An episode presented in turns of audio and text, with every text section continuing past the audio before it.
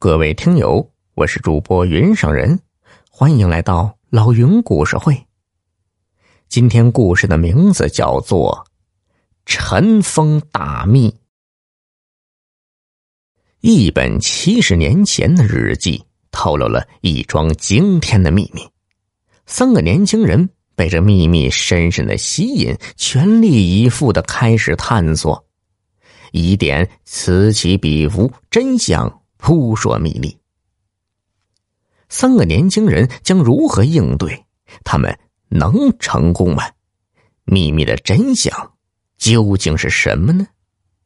开始我们今天的故事。廖辉大学刚毕业，在古林镇文化站当站长。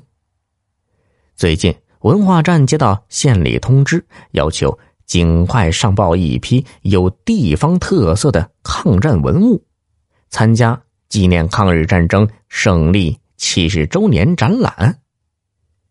廖辉立刻行动，挨家挨户的走访，可忙了好久，却没有征集到一件文物。正当他急得团团转时，西山村的王木匠主动找上门来了。王木匠长期从事古董家具收购生意。上个月呀，他去县城旧货市场捡漏，低价淘到一张民国时期的花梨木书桌。在修补书桌时啊，王木匠发现了一个十分隐蔽的暗抽屉。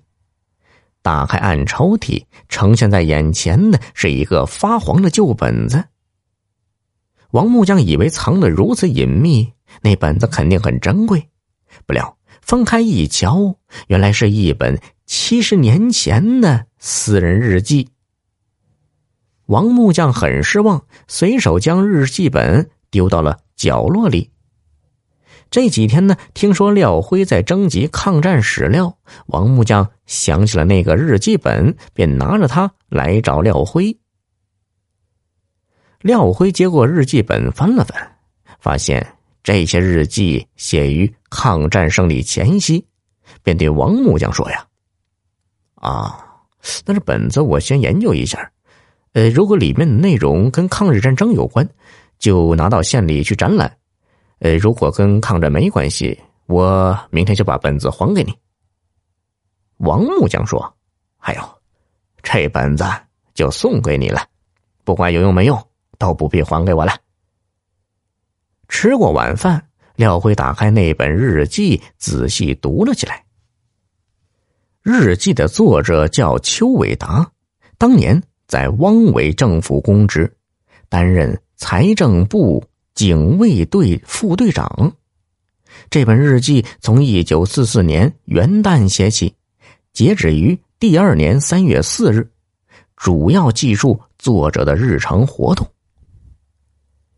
廖辉从头读到尾，没有发现多少与抗战有关的史料。就在他兴味索然时，最后的几篇日记让他眼前突然一亮。在一九四五年二月十八日到三月四日的日记中，邱伟达断断续续的记述了这样一件事：随着日军在战场上节节败退。南京汪伪政权的首脑们预感到末日将至，决定把中央储备银行四百公斤金条秘密转移，埋藏到浙江宁波。汉奸头子们私藏这笔财富，是为了将来逃往国外后使用。财政部长周佛海负责此事。具体由财政部警卫队队长杨书丹和副队长邱伟达经办。